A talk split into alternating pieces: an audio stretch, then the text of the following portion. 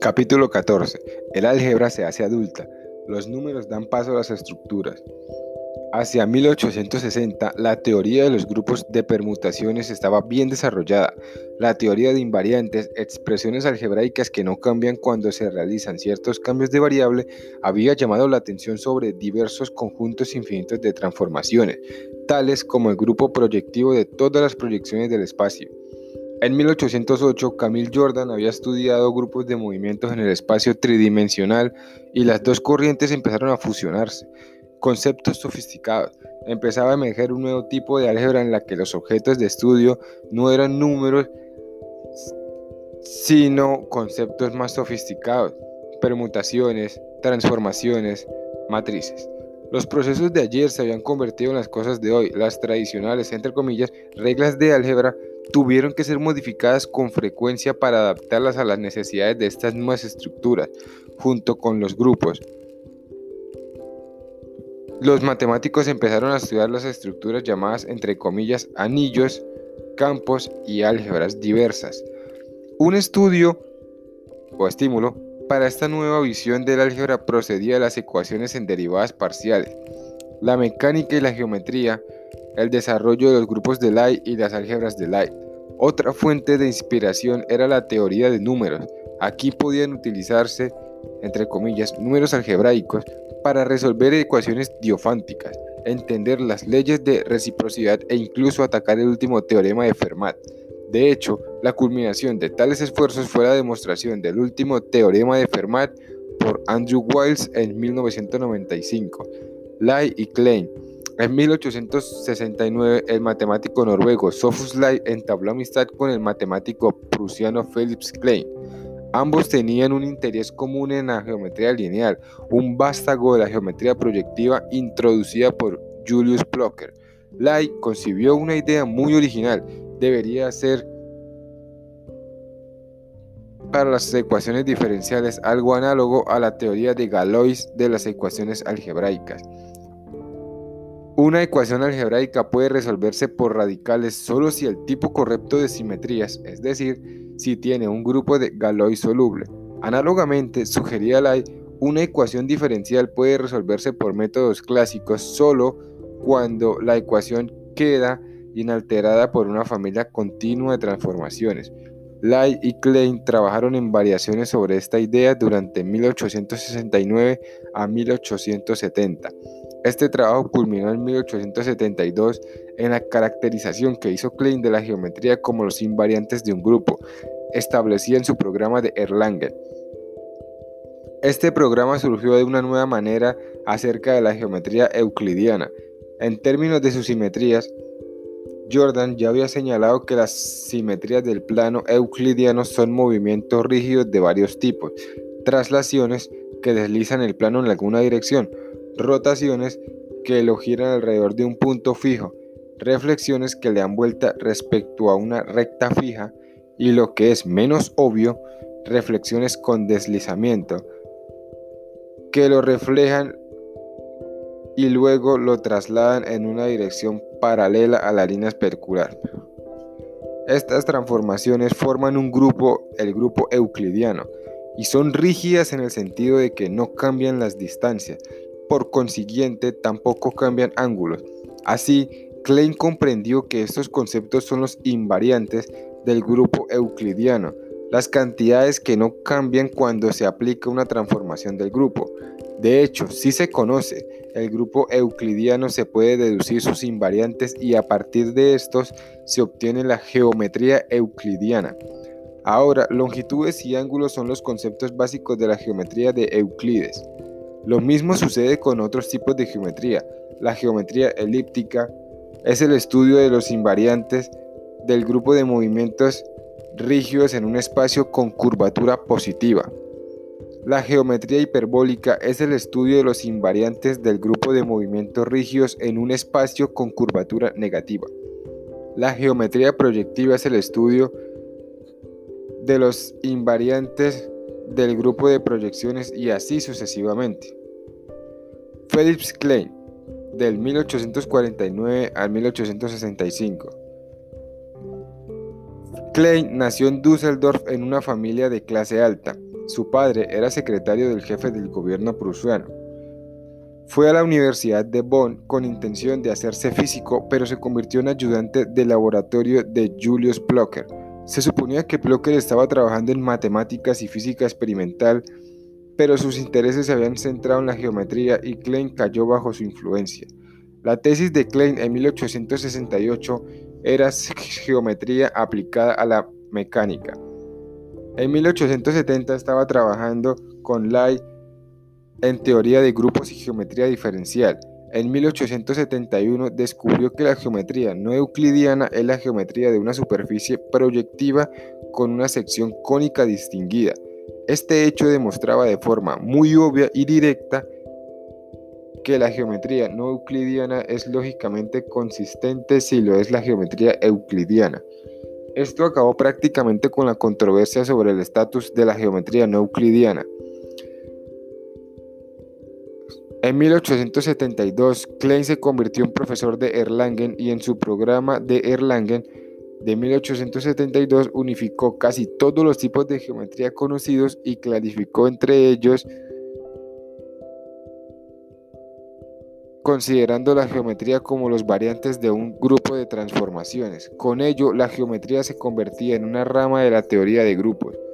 Escribió este artículo para su lección inaugural, pero no lo presentó en realidad en tal ocasión. Al encontrar Erlangen poco propicia, se trasladó a Múnich en 1875 con Annie Hegel, nieta del famoso filósofo. Cinco años más tarde fue a Leipzig donde prosperó matemáticamente. Klein creía que su mejor trabajo era en teoría de funciones complejas, donde hizo profundos estudios de funciones invariantes bajo varios grupos de transformaciones del plano complejo. En particular, desarrolló la teoría del grupo simple de orden 168 en este contexto.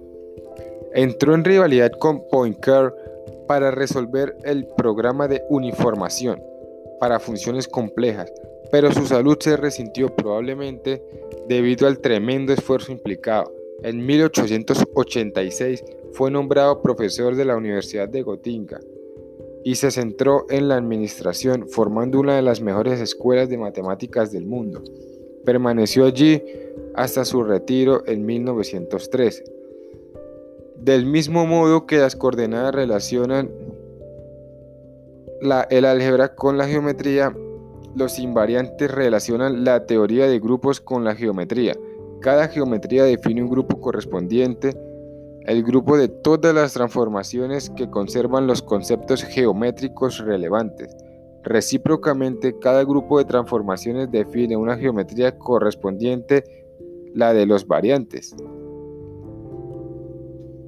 Klein utilizó esta correspondencia para demostrar que ciertas geometrías eran esenciales iguales a otras, porque sus grupos eran idénticos excepto en su interpretación. El mensaje más profundo es que cualquier geometría está definida por sus simetrías. Hay una excepción, la geometría de superficies de Riemann, cuya curvatura puede cambiar de un punto a otro. Esta no encaja en el programa de, Klein. Los grupos de Lie, la investigación conjunta de Lie y Klein llevó a Lai a introducir una de las ideas más importantes de la matemática moderna, la de un grupo de transformaciones continuo, ahora conocido como un grupo de Lai. Es un concepto que ha revolucionado las matemáticas y la física porque los grupos de Lai recogen muchas de las simetrías más importantes del universo físico y la simetría es un poderoso principio organizador, tanto para la filosofía subyacente a nuestra representación matemática de la naturaleza como para los cálculos técnicos. Sophus Lie creó la teoría de los grupos de Lie en una oleada de actividad que empezó en el otoño de 1873. El concepto de grupo de Lie ha evolucionado considerablemente desde el trabajo inicial de Lie. En términos modernos, un grupo de Lie es una estructura con propiedades tanto algebraicas como topológicas y ambas están relacionadas. En concreto, es un grupo, entre paréntesis, un conjunto con una operación de composición que satisface varias identidades algebraicas, muy en particular la ley asociativa, y una variedad, entre paréntesis, un espacio que localmente se parece al espacio euclidiano de una dimensión dada, pero que puede estar curvado o distorsionado de alguna otra manera a nivel global. Cierro paréntesis. Tal que la ley de composición es continua, entre paréntesis, cambios pequeños en los elementos que se componen producen cambios pequeños en el resultado. Cierro paréntesis. El concepto de Lai era más concreto, un grupo de transformaciones continuas en varias variables. Él se vio llevado a estudiar tales grupos de transformaciones mientras buscaba una teoría de la solubilidad o insolubilidad de ecuaciones diferenciales análoga a la de Évariste Galois para ecuaciones algebraicas.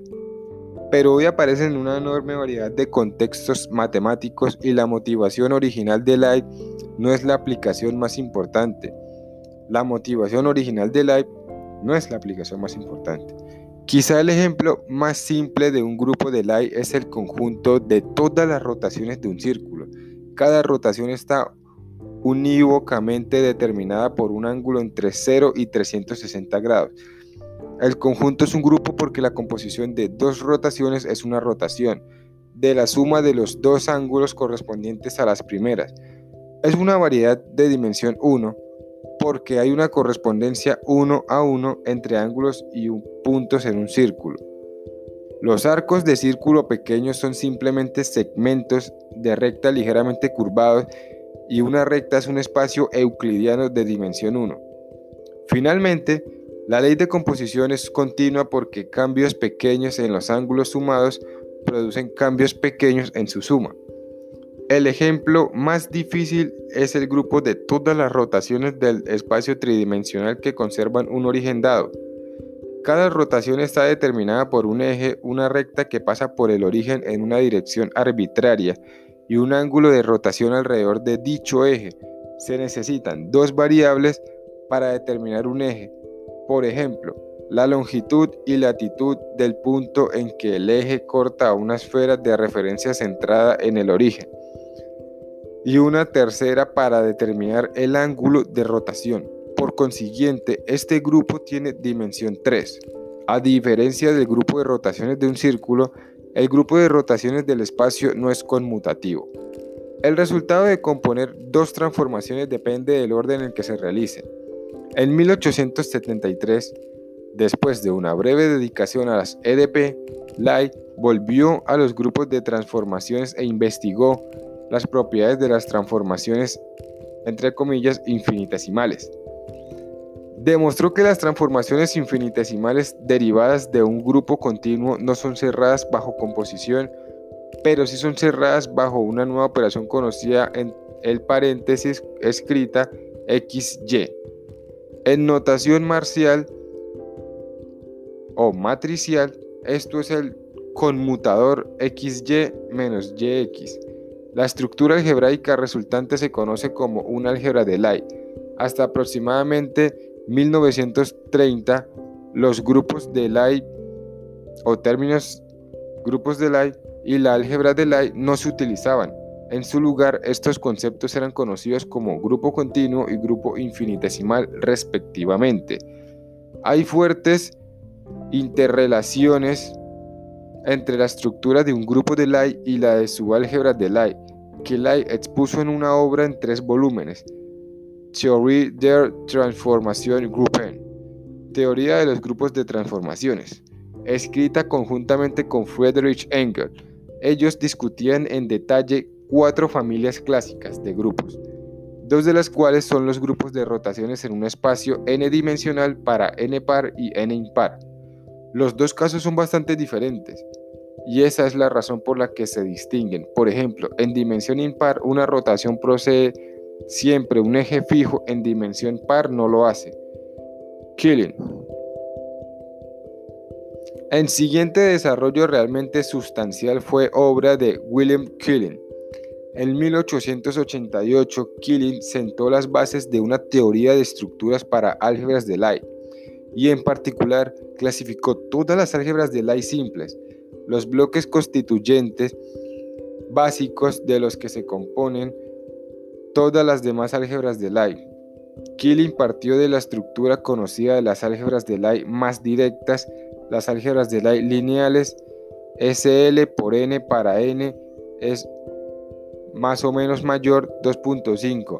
Empieza con todas las matrices n por n con coeficientes complejos y sea AB menos BA el paréntesis de Lie de dos matrices A y B. Esta álgebra de Lie no es simple, pero la subálgebra SL por n de todas las matrices cuyos términos diagonales suman 0 es simple.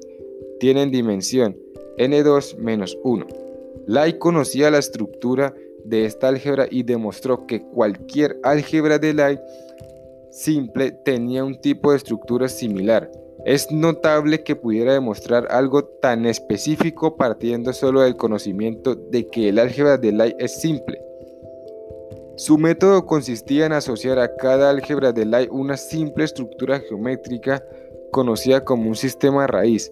Utilizó métodos de álgebra lineal para estudiar y clasificar sistemas de raíz.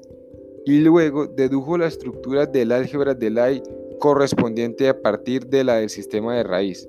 Así, clasificar las posibles geometrías del sistema de raíz equivale a clasificar las álgebras de Lie simples. El resultado del trabajo de Killing es notable.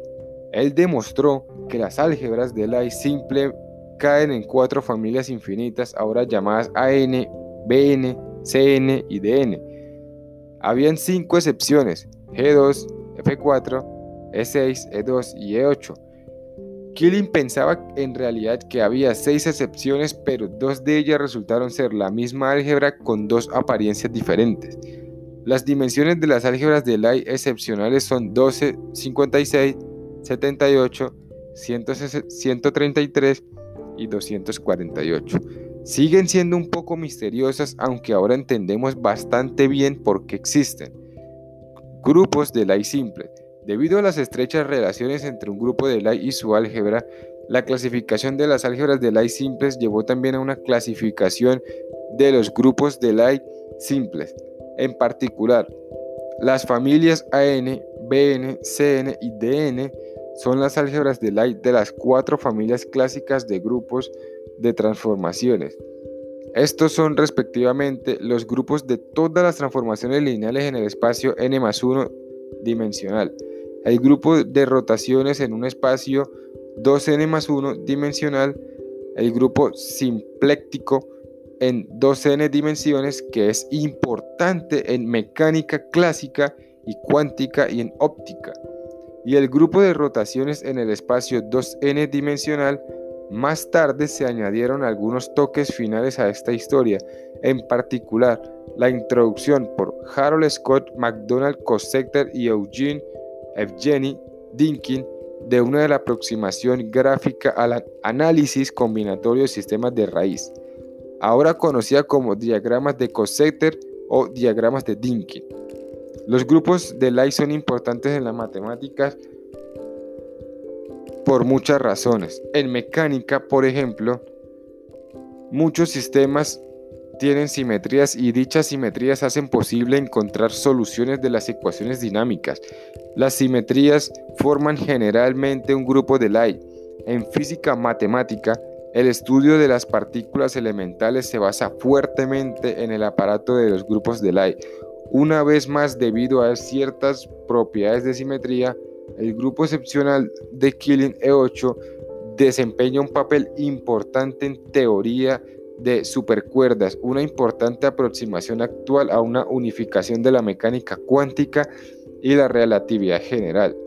El descubrimiento épico de Simon Donaldson en 1983 de que el espacio euclidiano tetradimensional posee estructuras diferenciables no estándar se basa fundamentalmente en una característica inusual del grupo de Lie de todas las rotaciones en el espacio tetradimensional. La teoría de los grupos de Lie es vital para el conjunto de las matemáticas modernas. Grupos abstractos. En el programa de Erlangen de Klein es esencial que los grupos en cuestión consistan en buenas transformaciones, es decir, los elementos del grupo actúan sobre un espacio. Buena parte del trabajo anterior sobre grupos suponía esta estructura, pero la investigación posterior requería un elemento de abstracción extra, retener la propiedad de grupo pero desechar el espacio.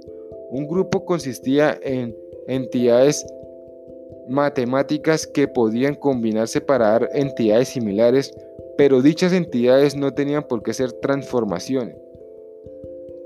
Los números son un ejemplo. Dos números enteros, racionales, reales, complejos, pueden ser sumados, y el resultado es un número del tipo mismo. Los números forman parte un grupo bajo la operación de suma, pero los números no son transformaciones. Por ello, incluso si el papel de los grupos como transformaciones había unificado la geometría, la hipótesis de un espacio subyacente tenía que ser desechada para unificar la teoría de grupos. Entre los primeros en acercarse a dar este paso estaba Arthur Cayley en tres artículos, 1849, 1854. En ellos, Cayley decía que un grupo comprende un, un conjunto de operadores 1, A, B, C y así sucesivamente. El compuesto AB de dos operaciones cualesquiera debía ser otro operador. El operador especial 1 satisface 1A es igual a A y A1 es igual a A. Para todos los operadores A, finalmente la ley asociativa AB por C es igual a A por B debería ser válida, pero sus operadores seguían operando sobre algún conjunto de variables Además, él había omitido una propiedad crucial, que todo debe tener un inverso A' tal que A' de A es igual a AA de prima, es igual a 1. Así, Cayley estuvo cerca de alcanzar el premio, pero falló por poco. En 1858, Richard Dedekind permitió que los elementos del grupo fueran entidades arbitrarias, no solo transformaciones u operadores, pero incluyó la ley conmutativa AB en su definición. Su idea estaba bien para lo que él pretendía la teoría de números, pero excluía a la mayoría de los grupos interesantes en la teoría de, Galois, por no hablar del mundo matemático más en general. El concepto moderno de un grupo abstracto fue introducido por Walter Van Dyke en 1882 a 1883. Él incluía la existencia de un grupo, pero rechazaba la necesidad de la ley conmutativa. Tratamientos puramente axiomáticos de los grupos fueron proporcionados poco después por Edward Huntington y Eliakim Moore en 1902 y por Leonardo Dixon en 1905 una vez separada la estructura abstracta de los grupos de cualquier interpretación específica, la disciplina se desarrolló rápidamente. La investigación inicial consistía básicamente en coleccionar mariposas. La gente estudiaba ejemplos individuales de grupos o tipos especiales, buscando pautas comunes. Pronto aparecieron los conceptos y técnicas principales y la disciplina floreció. Teoría de números. Otra fuente importante de nuevos conceptos algebraicos fue la teoría de números. Gauss inició el proceso cuando introdujo lo que ahora llamamos enteros gaussianos. Estos números son complejos A más BI, donde A y B son enteros. Sumas y productos de tales números tienen también la misma forma. Gauss descubrió que el concepto de un número primo se generaliza a los enteros gaussianos. Un entero gaussiano es primo si no puede expresarse como un producto de otros enteros gaussianos de una manera no trivial. La factorización prima para enteros gaussianos es, única. Algunos primos ordinarios, tales como el 3 y el 7, siguen siendo primos cuando los consideramos como enteros gaussianos, pero otros no. Por ejemplo, el 5 es igual a 2 más i por 2 menos i este hecho está íntimamente relacionado con el teorema de Fermat sobre números primos y sumas de dos cuadrados, y los enteros gaussianos ilustran dicho teorema y sus afines. Si dividimos un entero gaussiano por otro, El resultado no tiene por qué ser un entero gaussiano, pero está cerca, es de la forma A4 menos BI, donde A y B son racionales. Estos son los números gaussianos.